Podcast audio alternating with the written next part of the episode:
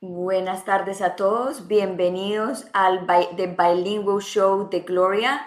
Hoy es viernes, 5 de la tarde, hora de Miami. Normalmente este show son los días viernes, como hoy, a las 2 de la tarde, pero mi invitada tuvo un pequeñito inconveniente y como yo creo en, la, en el tiempo perfecto y como este es mi show, y como yo quiero que las personas también se entiendan que la vida, cuando uno hace live shows o cuando uno está en el presente, todo pasa. Y no es necesariamente que hay que cumplir un horario, que hay que cumplir unas cosas, sí, hay, hay que cumplir horarios en ciertas ocasiones, en ciertas cosas, pero cuando, cuando, cuando uno está en la misión de ayudar a los demás, de proveer información, de querer que usted se sienta mejor. Yo pienso que la información puede llegar en cualquier momento. Y este show es así, este show es un show eh, místico que aparece y desaparece cuando es necesario. Y si, y si no era las dos, era las cinco de la tarde hoy. So, de todas maneras, muchas gracias a todos por estar aquí. Estoy muy contenta porque es en el idioma mío, en español, y yo sé que mucha gente me ha pedido el español español que hable de las cosas que, que yo hablo en, en, inglés con muchas personas alrededor del mundo. Y hoy no es la excepción. Hoy estoy con una invitada que adoro, que amo, que no la conozco en persona, pero cuando yo la conocí sentí esa, esa energía, esa, esa, esa, esa energía limpia, pura de una persona que quiere lo, mejor para los demás. Y como yo estoy en esa búsqueda y cuando uno está en la, vibra, la misma, en las mismas vibraciones, uno se va encontrando con esta gente tan maravillosa.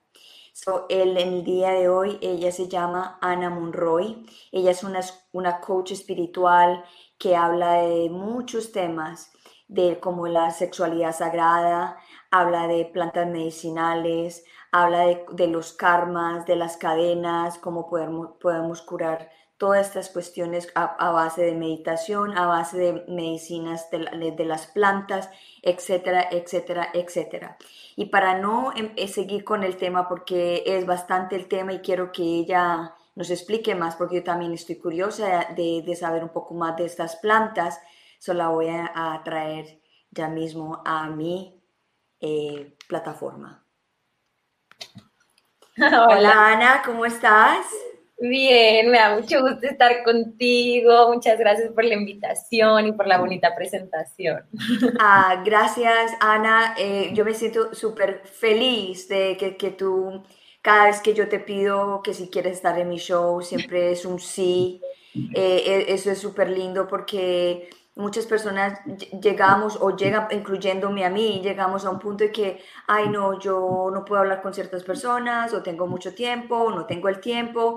Y yo desde que empecé con mi podcast, que yo va a ser para un año ya, eh, tú fuiste una de las primeras personas que creíste en mí, que me diste la mano, que me dijiste, ya, listo, quiero estar en tu show y no me ni siquiera me conocías tanto y aceptaste y eso para mí fue como una confirmación para mí de lo que estaba haciendo era lo correcto y en la misión que estaba.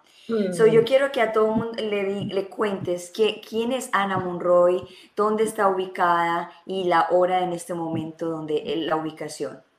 Bueno, yo soy Ana Monroy, mexicana, chilanga de corazón. Chilanga quiere decir originaria de la Ciudad de México y llevo toda la vida viviendo por acá y he tenido la oportunidad de trabajar en todo este tema de desarrollo y potencial humano en otros países de Sudamérica, el Caribe, un poquito de Estados Unidos, que me han acogido. Entonces sí, yo diría que ciudadana del mundo, pero originaria de la Ciudad de México. Acá tenemos las 4 o 5 de la tarde justo. Una hora de diferencia con los Estados Unidos. Para que porque a mí también me gusta estarle diciendo a las personas para que entiendan dónde estamos, eh, cuáles las distancias y los tiempos para que la gente se dé cuenta que no hace falta estar eh, lejos para estar cerca. Eso, sí, esto es una chulada. O sea, la verdad es que tú tienes toda la razón. No nos hemos abrazado en persona y llevamos un año colaborando juntas, esperando a que se nos dé la oportunidad de abrazarnos en persona por esta bonita tecnología que nos tiene aquí juntas trabajando y creando. Es increíble. Y dos generaciones completamente diferentes. Yo tengo 48 años, una generación, generación mucho más mayor que Ana. Ana tiene 23, ¿cierto? 24. 24. 24. Otra generación completamente distinta. E, e, Es, es mi hija, puede ser mi hija. mi hija tiene 26 años o son de dos generaciones bien. So, Ana, Tú sabes que todos mis, mis, mis oyentes eh, se pegan a mi, a, mi, a mi show porque algunos sufren de depresión y ansiedad, eh, también tienen postestrés dramáticos, hay mucha gente que no tiene los recursos para poderse informar dónde pueden encontrar ayuda. Y la misión mía siempre fue y, y, y prometí que, que, mi labor en este mundo es ayudar a las personas a que, a que puedan encontrar alguna solución, por lo menos conversando con otras personas. Y a mi show yo traigo personas de toda clase de, como de áreas que se especializan, porque acuérdate que todo el mundo tenemos nuestras diferentes áreas, nuestros diferentes poderes, nuestros diferentes eh, acompañamientos que uno le va dando a la vida. Entonces a mí me gusta traer toda diferente clase de, de, de visiones para que la gente pueda entender, porque no siempre, toda, siempre mi visión va a ser siempre la correcta o mi visión es la que todo el mundo tiene que seguir, sino que siempre hay depresiones, ansiedades, visiones diferentes de todo el mundo y tú eres una persona muy, muy especial porque tú hablas mucho de las plantas medicinales o queremos entrar de una vez en el tema. ¿Qué son las plantas medicinales para la gente que no sabe? De una. Bueno, sí, eh, empezar a compartir que mucho de lo que actualmente estamos viviendo en este siglo XXI, pues son enfermedades y son diagnósticos que antes no teníamos, ¿no? Y, que todo esto tiene que ver con el movimiento de cómo es que la sociedad ha ido creciendo, evolucionando, transformándose, cómo es que el mundo cada vez sucede de manera distinta. Hoy, si nos ponemos a pensar, tenemos al alcance de nuestras manos todo mucho más fácil, mucho más rápido, mucho más inmediato, ¿no? Y la tecnología nos ha ayudado muchísimo en este tema de abrir canales como los que estamos teniendo tú y yo, de comunicarnos a la distancia y conectarnos con gente de todo el mundo y la tecnología nos ayuda un montón a eso. Pero también el mundo en el que hoy vivimos, en el siglo XXI, pues tiene sus pros y sus contras. Al ser tan rápido, al ser tan fugaz, al ser tan cuántico, entramos en un estrés brutal, ¿no? que para muchos de nosotros podrá ser inconsciente hasta el momento en el que decidimos notarlo. Y pensamos, y eso es algo que yo admiro muchísimo de la gente como Gloria y de la gente que está súper comprometida con su visión, pensamos que el tema de la ansiedad y la depresión o el estrés es normal. Estamos súper acostumbrados a pensar que es el día a día, que es normal, que es parte de lo que yo soy, que tiene que ver con el aire que respiro, ¿no? O sea, nos inventamos varias cosas, pero nunca profundizamos en el tema de que qué tal que no es normal. O sea, hablemos un poco de la paz mental, de la paz espiritual y de la paz eh, física también, ¿no? O sea, esta bonita manera de sentirme en paz no la puedo crear tan fácilmente en un mundo en el que constantemente está en este rush y en esta adrenalina y en este movimiento, ¿no? Entonces, hay un boom de información últimamente que nos eh, recuerda el origen de quién somos y nos recuerda el origen de dónde venimos, ¿no?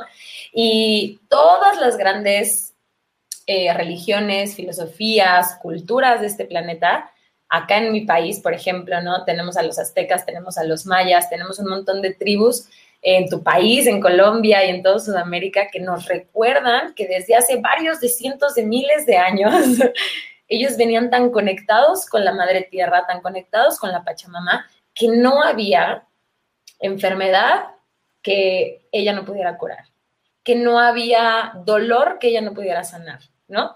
Entonces ahora, después de tantos varios de cientos de años, el boom de información que tenemos abre una vertiente. La vertiente es o me acostumbro al estrés y a la ansiedad y a la depresión en la que vivo por el mundo en el que estamos, ¿no? O tengo la oportunidad de recordar quién soy y el origen de dónde venimos. Entonces, este bonito recordar nada más es un refresh de información. No es algo que no sepamos porque es algo que estudiaban nuestras abuelas.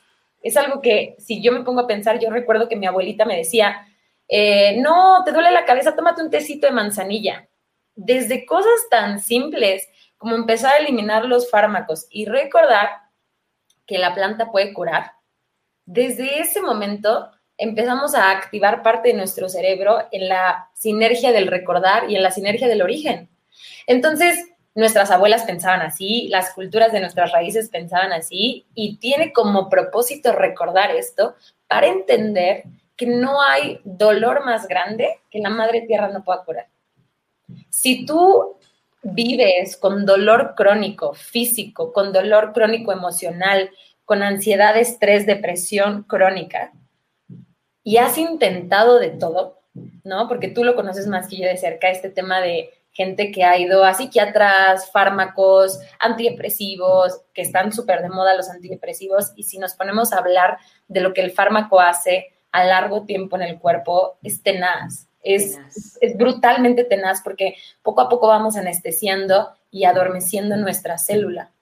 Es muy fuerte el tema, ¿no? Y, y el tema de los fármacos en tu país, en el mío y en el mundo, mm. es una cosa que la penetran de tal manera que es una necesidad ¿no? O sea, ya es una codependencia brutal. Y si por el otro lado tú has intentado de todo, la invitación es que ahora, o aunque no hayas intentado de todo, la invitación es que ahora recordemos el origen de lo que la propia Madre Tierra nos da. Y podríamos hablar de plantas medicinales desde lo que es la manzanilla, desde lo que es la lavanda, desde lo que es el eucalipto, que lo tenemos sembrado o lo podríamos sembrar en nuestra casita, ¿no? Hasta plantas mucho más grandes como lo que es la psilocibina, que son los hongos, lo que es el cacao sagrado, que acá en mi país es muy famoso con los mayas, en Guatemala, en Chiapas, cultivan un montón de cacao ceremonial. Y podríamos hablar de plantas amazónicas mucho más grandes, ¿no? Que nos acompañan las tribus indígenas que nos recuerdan todo este camino de lo que es hasta la ayahuasca, San Pedro, Huachuma y todas ellas, ¿no? Entonces, es una gran gama pero no es solamente la gama de lo que haría la planta, es el camino espiritual que me recuerda quién soy y cómo puedo yo sanarme y cómo puedo yo tener esta autoprogramación en donde yo tengo el poder de sanarme. Entonces, sí me gustaría inclusive compartirte, Gloria, que aún busquemos eh, a la Pachamama, a la Madre Tierra, para que nos ayude a curar, el camino de la autoconciencia tiene que ver con entender que yo soy mi propia medicina y que no necesito de nadie para que justo pase eso. El proceso de sanación me recuerda que yo soy mi propia medicina. Y si yo requiero de un apoyo, pues qué mejor que un apoyo natural y orgánico y sagrado como lo es la tierra, ¿no? y mucha gente confunde eh, todo lo, que son los rituales y la, medicina, las plantas la medicina de las plantas, todo eso lo confunden más como en la parte como mística, pero en parte como más de brujería. Claro. Y, y, la gente tiene un concepto, porque acuérdate que eso lo hacían por, por diferenciar las religiones, porque sabían que en la medicina ancestral, que son de las plantas, estaba la, la cura para todas estas enfermedades. Pero la, la farma o los que estaban interesados de producir la, la otra medicina que es súper mala para, para uno, no les importa. Entonces crearon esta cuestión de que todo eso es místico, de que eso puede que, puede que no, puede que sí sirva, que no sirva, cuando es todo lo contrario. Eso es lo que necesitamos nosotros para poder eh, curarnos. Claro, diferenciar también que el espíritu de la propia planta, partiendo de que todo está vivo, ¿no? Si yo tengo un espíritu y los seres que me acompañan en mi jardín, pues también están vivos, pues estamos contando con el espíritu de las plantas, ¿no? Y el espíritu de la planta suele ser un espíritu sagrado, natural, orgánico, biológico, que nos acompaña en el proceso de la pureza. ¿Cuál es la diferencia cuando los fármacos se inventan en un laboratorio? Es un espíritu sintético, es un espíritu inventado. Entonces, tú ponte a pensar lo que el diazepam, lorazepam, tafil, todo este tipo de medicamentos que son durísimos, que los venden por 9.99 en la farmacia al acceso de cualquier persona que quizá no tiene la conciencia de decir, ¿para qué me estoy metiendo esto? Obviamente es un espíritu sintético creado que crea, ¿qué? Placer, deseo, paz, tranquilidad momentánea. Entonces, ¿qué hacen? Adicción, adicción pero es un espíritu sintético, ¿no? Entonces, lo que la farmacia está haciendo, lo que el sistema, con todo esto que está pasando, o sea, yo me atrevo todavía a decir que esto que está pasando es, eh, o sea, tiene todas sus teorías, ¿no? Pero fijémonos cómo también es que el sistema social, político, global, económico funciona de tal manera que controla lo que hacemos, cuándo salimos, cuándo no, y va a controlar inclusive lo que nos vamos a tener que vacunar, ¿no? ¿Cómo es que nos vamos a tener que vacunar? Y me gustaría compartirte, Gloria, a ti y a tu gente, que por ejemplo tenemos muchos casos de gente que tuvo este virus y que se ha sanado gracias a las plantas medicinales. En Francia, en el Amazonas, en Estados Unidos, aquí en México, de manera muy cercana te puedo decir que he visto con mis propios ojos que específicamente hablando de este virus, es algo que la planta cura. Entonces tú imagínate, si puede curar lo que es el coronavirus, ¿no? ¿Cómo no curaría un dolor emocional? ¿Cómo no curaría la depresión? ¿Cómo no curaría la ansiedad? Acuérdate que la leyenda dice que todos venimos de la misma madre. Y recordar el cordón umbilical y recordar el útero del cual venimos nos recuerda que ese es el camino a casa, ese es el camino a la sanación, ¿no? Claro. So, la otra pregunta es, ¿cómo las personas pueden empezar a saber acerca de estas plantas medicinales? Porque eso tampoco se puede hacer con cualquiera. Es lo mismo que un doctor. No es lo, no usted no va a ir donde cualquier doctor. Usted no va a ir donde un carnicero a que le recete una, una píldora para la cabeza. Es muy importante. Y es, ¿sabes? Es tan importante lo que estás diciendo porque, como se los comentaba al principio, o sea, venimos en un boom de, de un proceso de, de trascender como humanidad que la gente hoy está buscando esto, sanar. Entonces, si te fijas, esta generación de la que hablas, que yo tengo 24, ¿no? Y nunca me he sentido de mi edad, siempre me he sentido más vieja, pero yo que tengo 24 años, noto que mi generación no es una generación devota de la religión. No. No es una generación devota de los principios que tenían nuestros abuelos o nuestros tatarabuelos.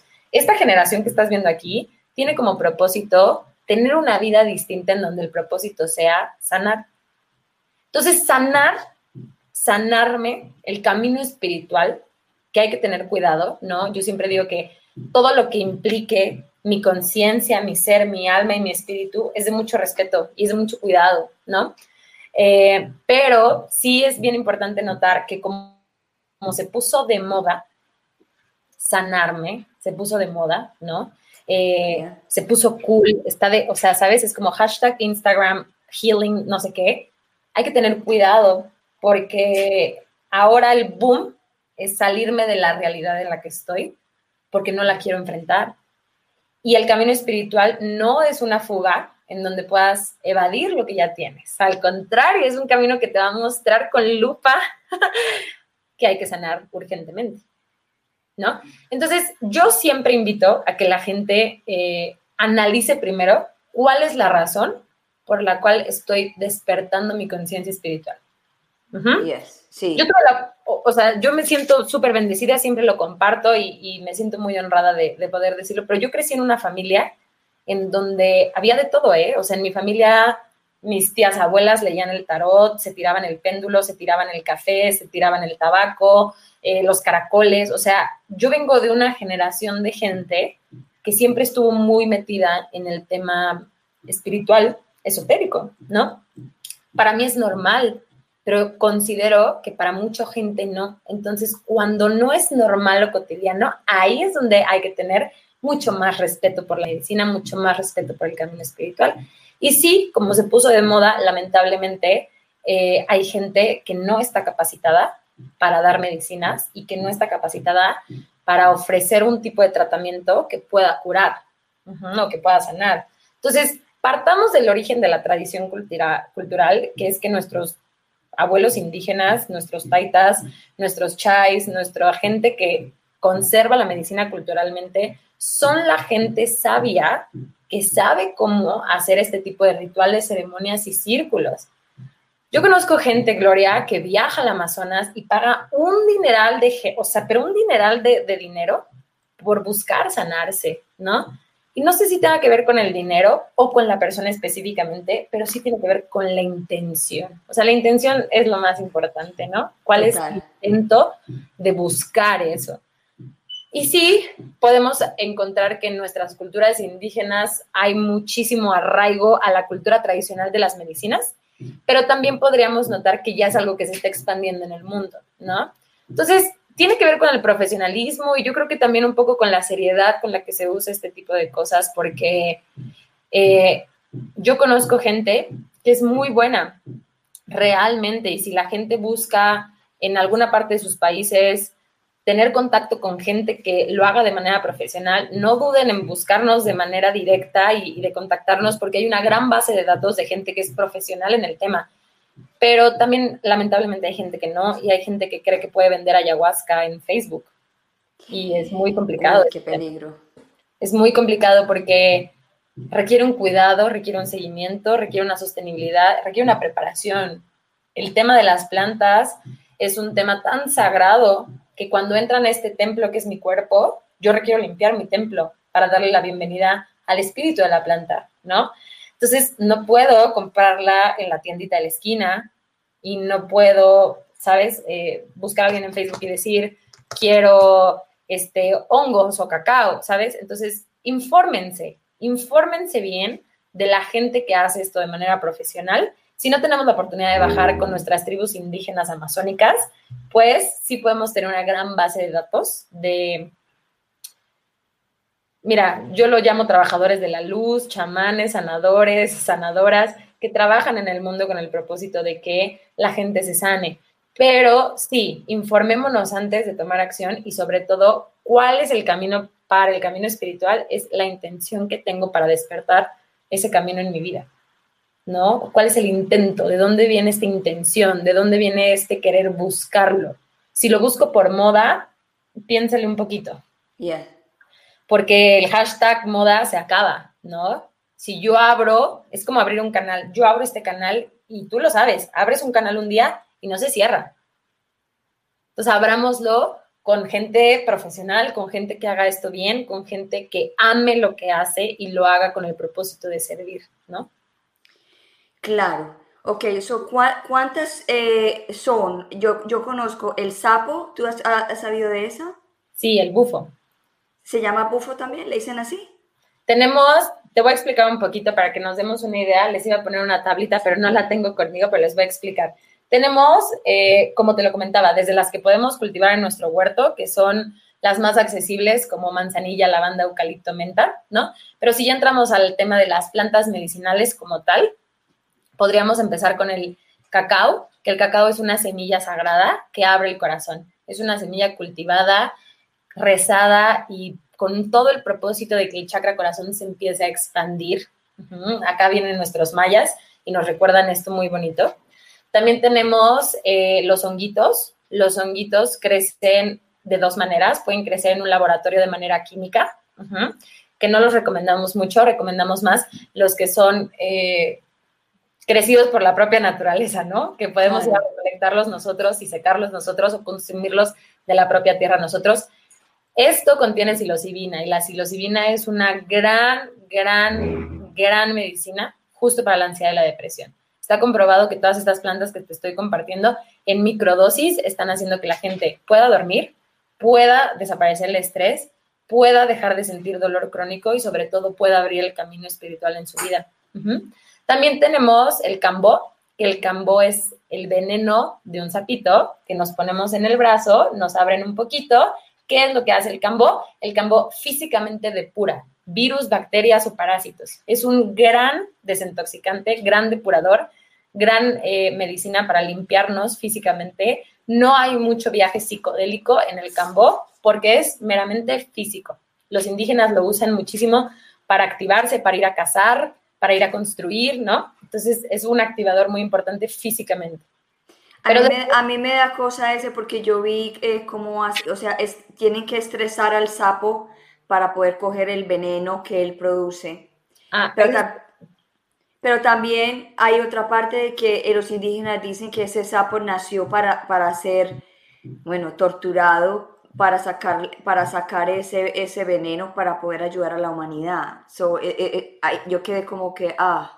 Acá, acá hay un tema muy importante y es que a veces la gente pregunta, bueno, ¿y no lastiman a los animales, como en este caso al sapito? y hay muchos indígenas que no. De hecho, no matan al sapo, solamente extraen el veneno. Y sí, los sapos están hechos, específicamente el cambosito, está hecho para segregar ese tipo de veneno cada cierto tiempo, ¿no? Y es un propósito que tienen. Entonces hay muchos indígenas. Es este. Es ese. Que los cuidan mucho, o sea, que los cuidan, que los quieren, que les rezan, que les cantan. Por eso la tradición indígena amazónica es tan linda y tan importante porque nos comparte que no hay que matar a los animales, ¿no? Muy importante. Entonces tenemos al campo que es un depurador físico y después tenemos a las plantas que ya contienen DMT, ¿no? Y quiero hablar un poquito del DMT. El DMT no es LSD, es distinto, ¿ok? DMT, LSD son cosas distintas, ambos activadores, potencializadores de eh, células neurobiológicas a nivel neuromolecular en el cuerpo. Entonces, la primera teoría es que nuestro cuerpo contiene DMT. ¿Y dónde lo tiene? Aquí, justo en el plexo solar, tenemos la mayor cantidad de DMT en el cuerpo humano. Casualmente, el DMT se activa en dos puntos importantes de la vida del ser humano, cuando nace y cuando muere. Oh. Tenemos esta explosión de DMT en el cuerpo, por eso la gente que muere y regresa, ¿qué cree? Tiene esta experiencia de decir, vi un túnel, vi a gente, me pasó esto, pero volví a mi cuerpo. Esa es la experiencia del DMT en explosión. Ya ah. podemos empezar a hablar de las plantas que también contienen DMT. Entonces, es un misterio que no sabemos por qué tenemos DMT en el cuerpo, pero mi teoría es que tenemos esta cantidad de DMT en el cuerpo porque venimos de las plantas que tienen DMT también. Es como conectado, ¿no? Entonces tenemos al bufo, que es otro tipo de sapito que se fuma, ¿no? Y el sapito que se fuma es una experiencia mucho más eh, de posibilidad a regresión, ¿no? Ahí ya estamos hablando del multiverso, de la multidimensionalidad, en donde puedo entender que no soy solamente cuerpo. Y eso abre la oportunidad de entender que mi alma y mi espíritu requieren trabajo también. Tenemos a la changuita, que también es de MT, ya hacia arriba podemos hablar del peyote, que ya es más grande, que es un cactus de acá de México, de la Sierra de Nayarit, en donde están los huicholes, que es una tradición hermosa también. El peyote, la historia del venadito azul, ¿no? Cómo sana el peyote y cómo hacen este camino de caminar kilómetros en el desierto masticando peyote. Es un viaje ya más largo, te estoy hablando de viajes de más de 10 horas, más de 12 horas, ¿no? El peyote, Huachuma San Pedro, que es un cactus del Amazonas, que también es como un cactus que se destila y se toma en polvito o se puede tomar en un brebaje. Y Huachuma abre también esta oportunidad del multiverso, de la multidimensionalidad, ya tiene una experiencia psicodélica mucho más profunda. Y bueno, así sucesivamente también podríamos hablar de la ayahuasca. ¿No? Que es como de las más conocidas, la gran ayahuasca. Sí, todo el mundo habla de la ayahuasca en este momento. Todo el mundo está hablando de la ayahuasca porque primero, número uno, consideramos que la información a compartir ya está lista para ser compartida, ¿no? O sea, nos hemos venido preparando mucho tiempo para que la medicina esté justo así, a la disponibilidad de que quien quiera buscar tenga la oportunidad de buscar. Ahora, la ayahuasca, como el San Pedro, como el peyote, como otras medicinas mucho más... Eh, de un proceso de durabilidad más larga, ¿no? Ahí son las de más cuidado. Yo siempre digo que todas, pero eh, ahí con mucho más cuidado porque es un viaje de muchas horas. Y la gente siempre me pregunta, oye, ¿y la gente no se puede quedar en el viaje? Y la respuesta es no. siempre volvemos a este planeta.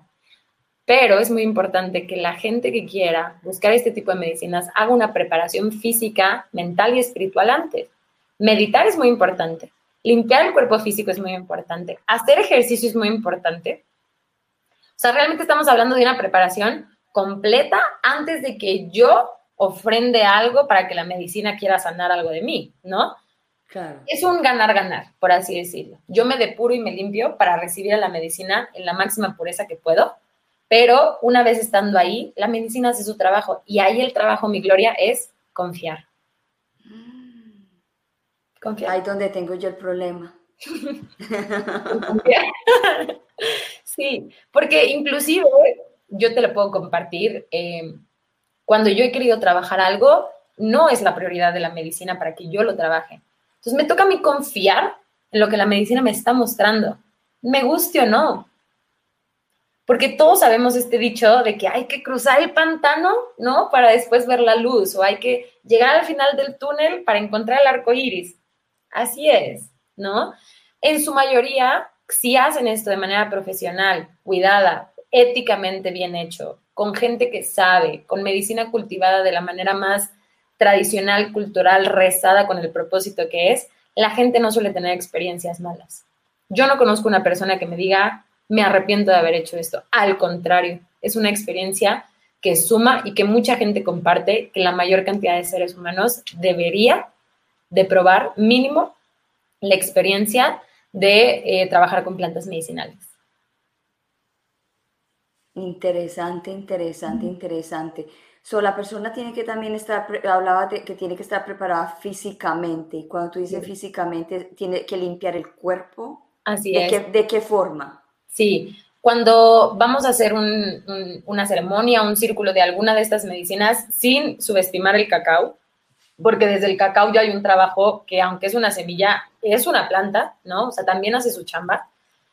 Ya sea lo que sea que vayas a consumir, sí se hace una invitación a que lo más que puedas tiempo antes, ¿no? Hay gente que lo hace tres meses, dos meses, un mes, diez días, pero lo más que puedas antes, dejar de consumir carnes de animales, ¿no? Proteína animal, dejar de consumir alcohol, no consumir sustancias psicoactivas, no fumar tabaco, no comer grasas saturadas, azúcares, ¿no? Limpiar el cuerpo lo más que podemos, porque también es un regalo para nuestro cuerpo que la medicina haga su trabajo de la manera más eh, pura y acomodada posible. ¿Qué pasa con la carne, no? Yo soy vegetariana hace 9, 10 años y la gente me dice, ¿no extrañas la carne? Y la pregunta que me hacen, yo siempre digo, ¿por qué a la gente le importa tanto saber si yo extraño el sabor de la carne? No, la verdad es que no, no la necesito, no me hace falta he sido muy feliz siendo vegetariana con el intento de ser vegana y hoy digo, no necesito ser vegana tampoco, mi proceso de alimentación ha ido cambiando poco a poco, pero cuando consumimos altas cantidades de proteínas animales, es un juego raro, ¿no? O sea, al final digo, querer conectar con la Pachamama, querer conectar con la Madre Tierra, pero al mismo tiempo me estoy comiendo esos animales. Es raro. No, es una, o sea, cuando yo lo vi así, dije como, dije, no tiene sentido. Amo tanto este planeta que no me lo quiero comer. Wow, tiene toda la razón. O sea, makes sense.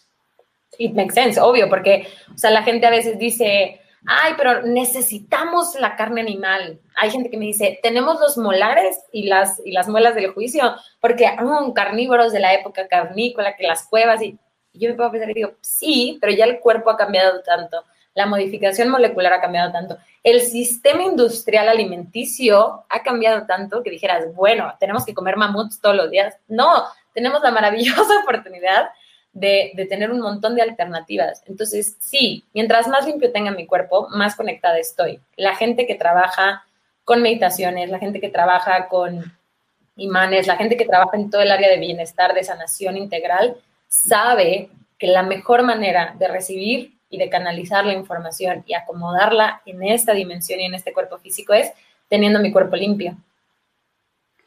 Claro. Y en la parte mental, ¿cómo la persona tiene que llegar? Entonces, bueno, para la parte mental, eh, hay gente que, por ejemplo, le cuesta mucho trabajo esto de soltar la razón, ¿no? o querer tener el control. Y eso es, es una parte muy racional del ser humano primitivo, ¿no? Querer tener la certeza de, esto es mío, eh, eh, yo tengo el control, esto yo lo manejo. Miedo, miedos. Exactamente, el miedo a soltar, ¿no? Entonces es un tema racional, pero es un entrenamiento y el entrenamiento mental tiene que ver justo con eso, ¿no? O sea, con, con confiar y con no meterle tanta cabeza. Cuando yo entiendo que saliéndome de mi cabeza puedo conectar más con mi corazón, se abre una experiencia distinta. Claro, hay que tener cabeza para varias cosas en la vida, sí, pero específicamente para estos procesos de medicinas, em, de medicinas ancestrales, la invitación es a que desaparezcamos la mente racional y confiemos en el proceso.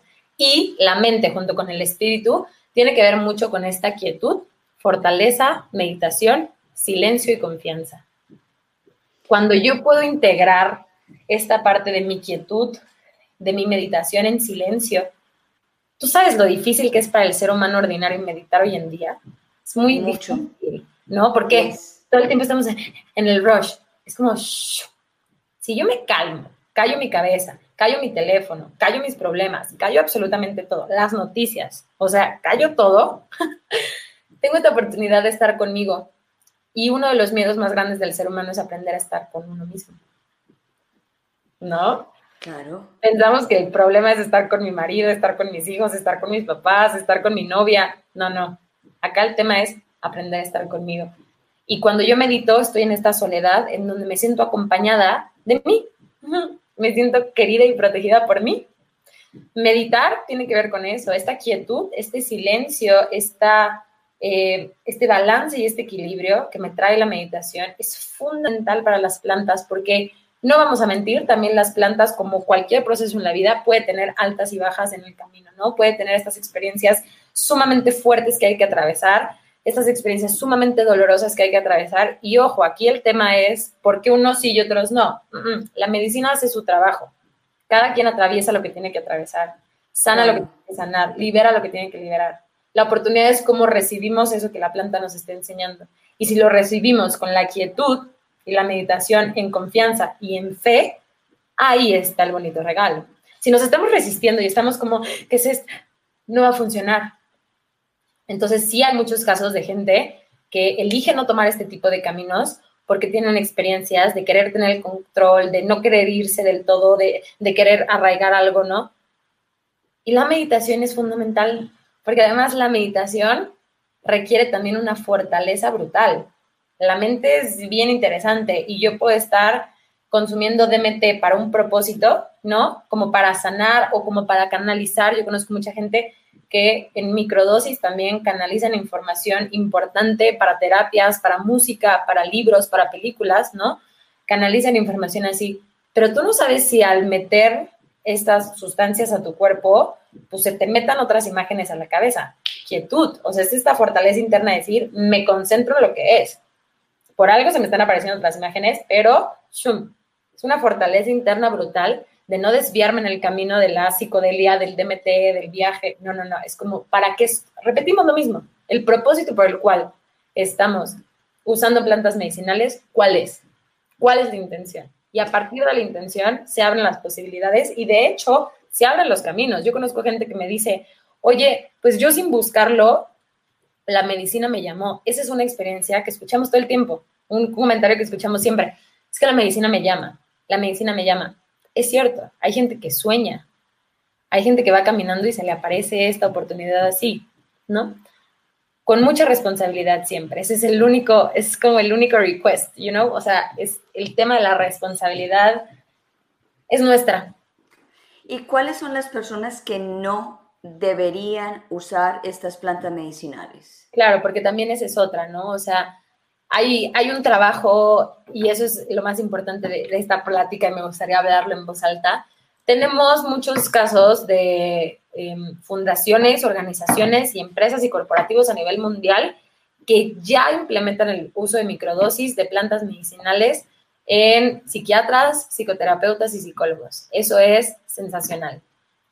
Sensacional porque ellos que tienen este estudio psiquiátrico de cómo funciona quizá la esquizofrenia, la bipolaridad, el trastorno mental, PTSD, todo este tipo de trastornos mentales, de la mano de un psiquiatra que entiende neurológicamente más del lado del chamán que tiene esta parte de la medicina, mm. es un trabajo sensacional. Hay una empresa que está en Canadá que se llama MAPS, que es lo mejor, lo mejor para casos de psiquiátricos, psicopatológicos en el uso de las medicinas. Entonces, sensacional. Pero cuidado, si no vamos a un doctor como tal que tenga esta especialidad de entender cómo funcionan este tipo de trabajos, entonces, gente que sufra de esquizofrenia, de bipolaridad, eh, de trastornos mentales, de psicosis, de psicopatía, ¿no? Un poco más eh, temas como muy psiquiátricos, yo los invitaría a que mejor asistan a un psiquiatra en donde implementen también el, uso de plantas medicinales,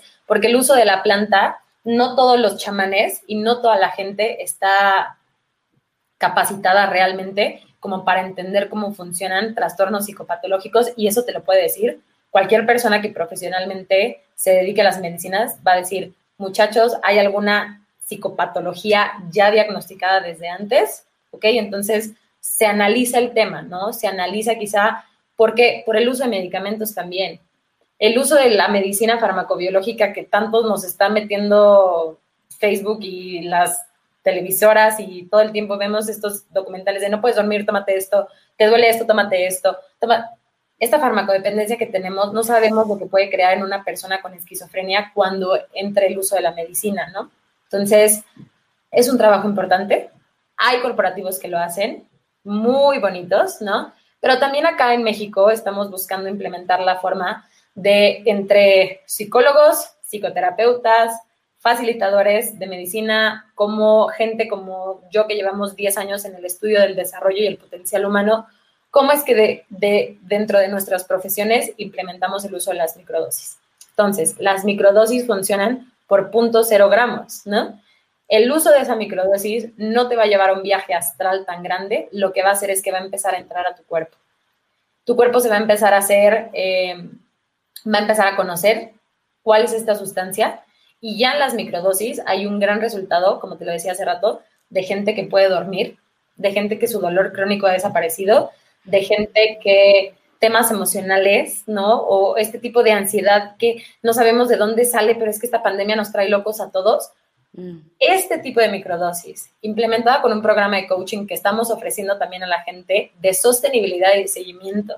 Es bien importante eso, porque no soltamos a la gente como, ah, ten tu medicina, luego nos vemos. No, no, acá lo que estamos buscando hacer en México es crear esta sostenibilidad con la gente. Aquí está tu medicina, te damos seguimiento a la distancia. ¿Cómo estás? ¿Cómo te sientes? ¿Qué has encontrado? ¿Qué has sanado? Hacemos videollamadas a la distancia para la gente que no puede estar presencialmente con nosotros y nosotros hacemos envíos eh, y sobre todo preparamos a la gente para cuando quiera tener una experiencia de una ceremonia de plantas medicinales mucho más eh, elaborada, ¿no? Entonces, sí es un trabajo, no es como, hola, me desperté y tengo ganas de hacer una ceremonia, no. La invitación es la intención, el propósito, la responsabilidad y el trabajo previo a llegar. Wow, so en este momento cualquier persona te puede contactar a ti y tú los puedes guiar eh, en lo que están buscando, porque acuérdate que todo, para todo mundo no es igual y para todo mundo no es recomendable todos o ninguno. So, la persona tiene que hablar y tú tienes que darte cuenta para qué lo que es. Sí, acá es el tema de de entender, por ejemplo, número uno, el, propósito, repito, o sea, el propósito por el cual estoy buscando la medicina, ¿no? Eh, y sí, nosotros no manejamos muchas microdosis acá en México, estamos justo creando como un proyecto en donde podríamos tener mucha más amplitud, pero sí, trabajamos con microdosis de psilocibina, que son los honguitos, y esas microdosis de psilocibina justo lo que están haciendo es específicamente ansiedad y depresión. O sea, el tema de ansiedad y depresión ha disminuido muchísimo en estadísticas de gente que ha venido a este consultorio, su consultorio cuando quieran, pero aquí en mi casa yo recibo un montón de gente eh, cada mes y cada semana viene gente todos los días por el llamado de querer sanar algo. Y aquí la gente viene, tiene sus microdosis, eh, toma cacao o viene, tiene una sesión de sanación importante, tiene lecturas de eh, pues vaya, de distintas herramientas que tenemos acá en este consultorio, pero yo trabajo con un grupo de gente súper especialista en el tema de las medicinas, en donde nos explican, nos enseñan y nos comparten cuál es la tradición importante, ¿no? Entonces, ahora esta era moderna, lo que queremos hacer es hacer este uso de microdosis, y por ahí veo que alguien preguntó que cuánto es una microdosis. La microdosis eh, depende, ¿no? O sea, nosotros con la psilocibina, con la psilocibina nosotros podríamos decir que unos dos gramos ya es un viaje importante. Ahora, me gustaría aclarar que cuando las medicinas son bajo un proceso digestivo, esto es muy importante, una cosa es fumarla, una cosa es ingerirla. Es como cuando fumas marihuana, es una cosa, cuando te la comes es otra cosa. Ajá. Claro. Entonces, mucho cuidado porque cuando son procesos digestivos, hay que hacerlo en ayunas. O sea, yo no puedo meterle a mi estómago una cerveza, una hamburguesa, unas papas fritas y después querer comer hongos porque el proceso digestivo funciona distinto, ¿no? Claro. ya una microdosis de psilocibina vendría siendo entre 0.5 y 0.8 gramos, ¿no? Eh, que te lo comparto, tú conoces a mis papás, yo se los di a mis papás el otro día y mis papás han tenido problemas de sueño. Mi papá lleva 20 años sin poder dormir, ¿no? Entonces, les comparto que mi papá es una persona adicta a los fármacos porque sufre de dolor crónico. Es un ser humano que tiene más de 50 operaciones en el cuerpo, que tiene prótesis, tanto de metal como en la tráquea, como en los discos, como en la cadera, como en el fémur. Mi papá sufre de dolor crónico todos los días y él tiene que tomar cortisol, tiene que tomar metmorfina, morfina, inyectársela directo al muslo tres veces al día, eso desde que yo tengo memoria. Todo esto a base de un accidente que tuvo hace muchos años. Y mi papá es una persona muy abierta, es una persona súper sabia, ¿no? Es un señor de 65 años que cuando vio todo lo que estas medicinas estaban haciendo en pacientes míos o en amigos míos, dijo, yo quiero. Y el otro día yo empecé con una microdosis de una semana de 0.3, 0.5, 0.8 gramos subiendo hacia arriba hasta una dosis un poco más alta de 2 gramos. Y él comenta que nunca ha dormido como esta última semana. Y te estoy hablando de una persona adicta a los fármacos por dolor crónico de huesos, ¿no? Entonces, sí, acá tenemos microdosis de psilocibina y otro tipo de medicinas que cuando quieran buscar este contacto, búsquenme en Facebook o en Instagram y podemos hacer una videollamada en donde podemos hacer una sesión, muy importante, es una sesión de apertura en donde hacemos un diagnóstico de qué es lo que está pasando contigo y de qué manera podríamos ayudarte, ¿no? Esto al final es una decisión propia, pero sí nosotros queremos hacer algo distinto, Gloria, no nada más con el hecho de que la gente pueda llegar a un círculo o a una ceremonia y ya. No, queremos entregarle a la gente una, un diagnóstico grande de lo que nosotros alcanzamos a ver, ¿no? Entre gente que conocemos el desarrollo humano, entre gente que llevamos estudiando la mente humana, entre gente que sabemos de las medicinas y que nosotros te digamos, mira, dado lo que escuchamos, te recomendamos esto. Y ya es tu elección, ¿no? Ya es una elección propia. Em, poder empezar este camino así, pero yo digo que es una hermosa oportunidad que la gente te sostenga en este camino. So, Julio Espina, espero que Ana le haya aclarado la, la, pregunta. Si tienen más dudas, contáctala a ella directa, que ella, ella le responde cualquier otra, otra pregunta que quiera hacer, hacerle a ella. So, Ana, hablemos de ser cabronas, está de moda. ¿Qué ha pasado con eso? Bueno, pues aislado a toda esta cosa metafísica, espiritual a la que me dedico hace algunos años, también tenemos desde hace cuatro o cinco años un programa de empoderamiento a la mujer que se llama Ser cabrona está de moda, que justo habla de reinventar el significado de lo que significa ser mujer, ¿no? Hoy en día. O sea, este significado de ser cabrona no es una mujer fría, cabrona, perra, ¿sabes? No, no tiene que ver con fastidiosa. No, fastidiosa, dramática, controladora, no no tiene que ver con eso, tiene que ver con que ser cabrón es una mujer berraca, echada pa'lante, valiente, audaz, empoderada, y ese es el tipo de mujeres que estamos buscando en Ser Cabrón está de moda. Es una red muy grande que tenemos en el mundo de mujeres que soy muy bendecida, que la verdad es que han sido mis grandes maestras. O sea, yo no considero que yo haya enseñado absolutamente nada más que el compartir de las historias de la gente que nutre este tipo de programas y este tipo de movimientos, ¿no?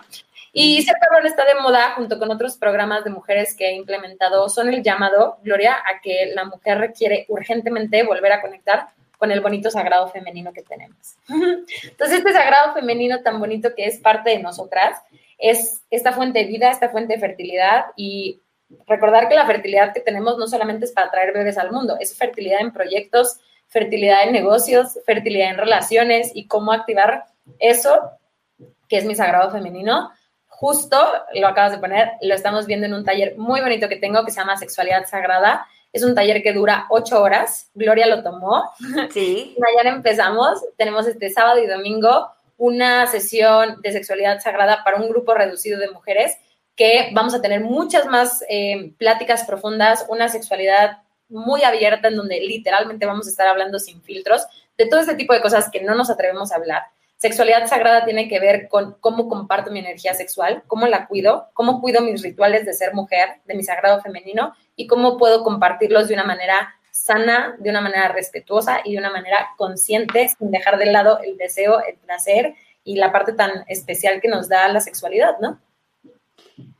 Me encantó. Yo hice, el, yo hice el curso con ella, fueron dos días y aprendí mucho y yo soy, yo soy mayor que ella y ella a mí me enseñó demasiado ese día a reconocer muchas cosas porque las generaciones de nosotras vienen también muy taponeadas de, de, no saber mucho, porque acuérdate que cuando, uno cuando va creciendo lo tiran a uno como que aprenda ahí a ver cómo, cómo se mueve, a ver cómo se mueve, tírese ahí, que ahí va, ahí va aprendiendo. Conforme lo vaya llevando la vida, ¿eh? Exacto, lo que le va mostrando, usted va haciendo. Sí, sí, sí. Es un taller muy bonito, todavía tengo algunos lugares para la gente que esté interesada. Esto es para mujeres específicamente. Sexualidad Sagrada tiene un costo de 20 dólares por 8 horas de trabajo y una red hermosa de mujeres en el mundo activando su sexualidad. Bueno, ya saben todos, si quieren participar, las mujeres que quieren participar y conocer un poco más de la sexualidad sagrada que tenemos cada una, Eh, este, este curso es buenísimo y 20 dólares prácticamente nada para 8 horas de conocimiento. Me parece que es fantástico. Sí, las esperamos con mucho amor. Ana, so, antes de irnos, ya vamos con 49 minutos, tenemos un poquito más de tiempo. ¿Algo que quieras agregar más de la, de la medicina sagrada para la gente con depresión y ansiedad? Sí, pues eh, esta gente que pensamos que mucho el compartir de la gente que dice tener ansiedad y depresión, muchas veces pensamos que es algo inventado, ¿no? Y nos atrevemos a emitir un juicio cuando no sabemos si la ansiedad y la depresión realmente están carcomiendo eh, la vida de esa persona, ¿no? Entonces, la empatía que hay entre seres humanos, más en este camino espiritual, busca no crear juicios, ¿no? Busca no crear estigmas, eh, fronteras que nos separen. Al contrario, si todos venimos de la misma madre tierra, recordamos que todos somos hermanos y hermanas y que esa es la oportunidad de, volver a conectar con, con la hermandad de humanos, en donde no hay separación y lo que a ti te puede generar ansiedad y depresión y te puede doler, pues yo siento el dolor porque eres mi hermana y yo siento el dolor porque eres parte de este camino que nos tocó vivir juntos, ¿no? Entonces, recordar que, el juicio y recordar que la crítica no, no, es, no es un juego que en esta era queramos jugar. No, ya es un tema que abrimos y que hablamos en voz alta, en donde podemos compartir, sufro de esto, pido apoyo por esto, ¿no? Y qué mejor apoyo que, repito, que la propia Madre Tierra, que nos cuida, que nos da, que nos nutre y que siempre es en abundancia. O sea, yo volteo a ver y digo, esta no detiene absolutamente nada, si hay pandemias, si hay crisis, si hay temblor, la Madre Tierra nos da lo que nos tiene que dar en el momento perfecto. Y además en sexualidad sagrada, paréntesis, agregamos mucho esta parte de cómo hacer ofrendas a la tierra, cómo agradecer a la tierra todo esto que nos da. Entonces, gente que sufra ansiedad y depresión y gente que no, aquí no hay un estigma de para quién sí y para quién no. Aquí el tema es todos buscamos lo mismo y es conectar con nosotros mismos. Entonces es un camino muy puro, muy sagrado, de mucho respeto, de mucha apertura. Es un camino eh, de mucha luz, de mucha magia, ¿no? Y confiemos, confiemos en lo que nuestros indígenas, abuelos, nuestras culturas eh, de civilizaciones antiguas hacían, porque no solamente una, o sea, te estoy hablando de tribus en el mundo que tienen el aval y el registro de qué era lo que hacían y cómo lo hacían y cómo sanaban y cómo funcionaba y cómo eran tan longevos como eran. Entonces, si nosotros queremos cuidar de esta Pachamama que, que, que nos la estamos acabando, si queremos cuidar de estos cuerpos que tenemos, si queremos cuidar esta sociedad que tiene de todo un poco, pero tiene este sistema arcaico y ortodoxo de querer enfermarnos, si queremos hacer la diferencia, hagámosla responsablemente. Claro, y no, y lo otro también, eh, Ana, que anteriormente no existía depresión, no existía la palabra depresión o ansiedad. Eso es algo inventado en los últimos, en los últimos tiempos. Así Porque antes, cuando usted tenía depresión, es cuando usted tenía una, una, una, cuando usted está triste. Y usted cuando está triste, muy triste, muy triste, produce este químico que hace que el cuerpo se sienta triste y que no quiera hacer cosas. Después fue que le pusimos la palabra depresión y mucha gente se pega de eso, de que, ah, yo sufro de depresión. Sí, uno puede decir, yo sufro de depresión, yo soy ansiosa, pero own it, like, ok, yo lo sufro, pero no se quede ahí pegada como sufriendo. Ah, si ustedes se tienen que portar así o me tienen que hablar de esta forma, porque yo sufro de depresión y ansiedad. Pero un momento, todo el mundo sufrimos de depresión en algún momento porque a, todo, a todos se nos muere la mamá o el papá, o un hermano, un hermano, un familiar, eso produce, eso produce tristeza. A uno le dan una mala noticia que está enfermo, eso produce tristeza. A usted le dan la mala noticia que perdió el trabajo, eso produce tristeza. Lo que, lo que pasa es que ahora quieren hacerlo que depresión, entonces recetan para poder que usted sea adicto a la medicina y crear de que pobrecita la gente depresiva, pobrecita la gente con ansiedad. Sí, pobrecita porque sufrimos mucho, pero no somos víctimas, También tenemos el derecho de decir, vamos a cambiar esto. Sí, yo estoy hoy triste, hoy me siento depresiva, sí, lo vivo, lo, lo sufro, lo, lo, lo, lo, lo transformo y sigo para adelante, pero no me quedo transformando es, ese sistema por 7, 8, 9 años o 20 años como me pasó a mí. Entonces yo digo, ok, yo no debiera ser la que debiera estar diciendo eso, pero yo viví eso, viví por muchos años colgada de algo que no tenía que estar colgada. Y como yo sé que perdí todo ese tiempo, yo no quiero que el resto de las personas jóvenes, más jóvenes que yo, pierdan el tiempo que yo perdí pegada de un, de un testimonio por decir, de algo, un trauma muy grande, que mucha gente tiene traumas en la vida también grandes, porque no hay trauma ni grandes ni pequeños, es depende de la persona, el, concepto de cada persona, pero, pero tenemos que llegar a un punto de ser, de reconocer y tener la eh, owner, like apropiarse de la situación y los, y los problemas que uno tiene para poder uno evolucionar y salir adelante. Eso es justo la responsabilidad, o sea, lo estás diciendo más claro que el agua imposible. O sea, este tema de saber que yo puedo tener cierta dependencia o de tener cierta situación ocurriendo en mis adentros es mi responsabilidad notarlo y sanarlo, ¿no? Ay, tan linda, Kia. Sí, ella no sabe español, pero ella dice que sí, pero vea, gracias por compartir su conocimiento, Ana. Yo, ella ya está aprendiendo español. Yeah, thank you, beautiful. Thank you, Kia, my love. I love you. I miss you. Yes. Entonces, sí, es un, es un, la vida es un camino de responsabilidad, de autorresponsabilidad, de autoconciencia, de autocompasión. Ajá, sí, tengo esto. ¿Y qué voy a hacer para sanarlo? Exacto. Ajá, sufro de esto. Ajá, ¿y cuál es, o sea, y qué estoy haciendo? ¿No? Exacto. ¿No? Nos vamos a quedar toda la vida sentada llorando, contándole al medio mundo lo que, el sufrimiento que tengo, o vamos a contarle al mundo que tuve el sufrimiento y vea dónde estoy yo. Eso, y vea para dónde voy. Yo por eso le aplaudo a la gente que tiene los ovarios, porque así les pongo yo, pero los ovarios y los de allá abajo, como para decir, salgo de esta, ¿no? Por eso admiro tanto tu trabajo, Gloria Linda. Admiro mucho, mucho tu trabajo, porque esa voz de gente que no habla por miedo, que no habla porque no sabe qué decir, que no habla porque qué van a pensar, eres tú el parlante de un millón de gente y de millones de gente que seguramente están pasando por lo mismo y se requiere un montón de valentía para decir basta. Así es. Bueno, mi tesoro, muchas gracias por estar en mi show de hoy. Me, fue un honor y yo sé que esta no va a ser ni la segunda ni la última vez que vas a estar. Con mucho amor. Gracias por siempre invitarme, por pensar en mí. Yo siempre me encanta, me encanta colaborar con mujeres eh, así. Y cuando venga a Miami, le doy permiso que se meta al closet mío. Pero siento que podríamos compartir, o sea, yo me puedo llevar mis vestidos, te los pruebas, yo me pongo tus vestidos, me los pruebo. Bueno, así sí. Te quiero mucho, muchas gracias por todo, gracias por este bonito espacio.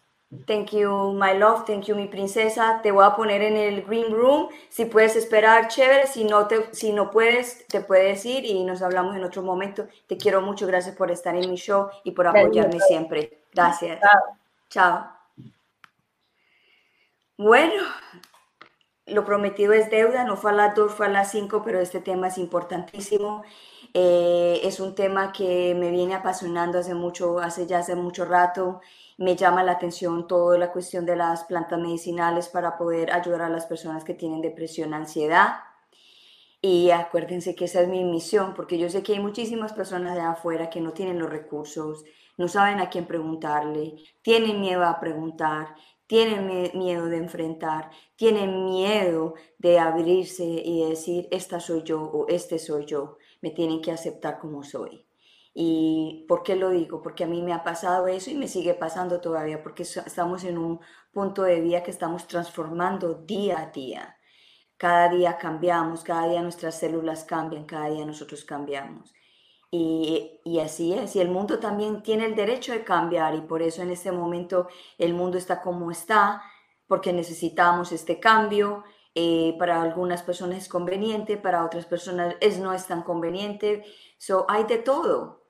Y como todos los niveles en, la vida, hay veces que la pasamos muy bien, a veces la pasamos muy mal, a veces la pasamos, mejor dicho, que no sabemos y decimos, wow, porque todo esto me está pasando a mí.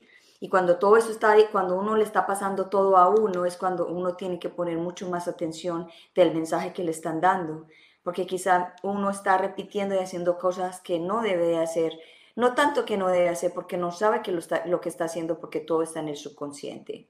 Muchos de nosotros manejamos dos, el consciente y el subconsciente. El, el, consciente es cuando nos damos cuenta de lo que hablamos y lo que hacemos. El, el, el, inconsciente, el subconsciente es cuando reaccionamos o decimos cosas que no nos damos cuenta que podemos herir y entorpecer a otras personas. O tienen que tener mucho cuidado y empezar con la conciencia y ser conscientes y ser responsables de lo que decimos, de lo que hacemos, porque todo lo que hacemos es culpa de nosotros mismos.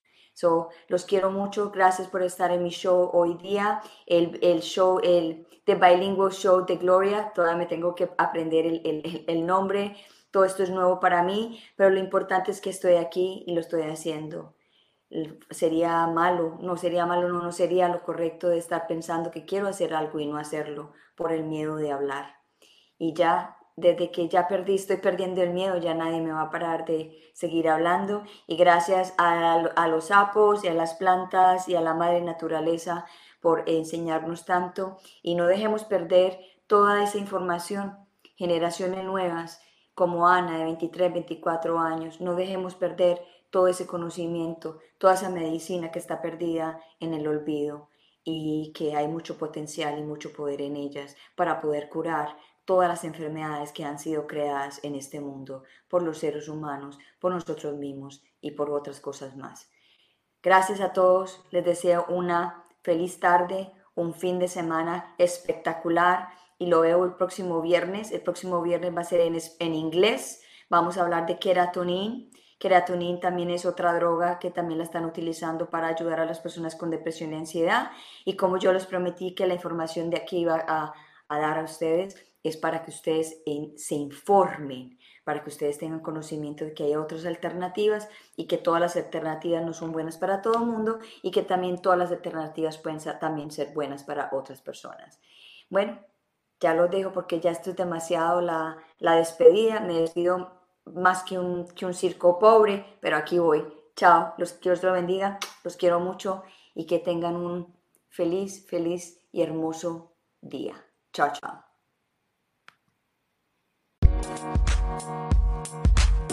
Thank you.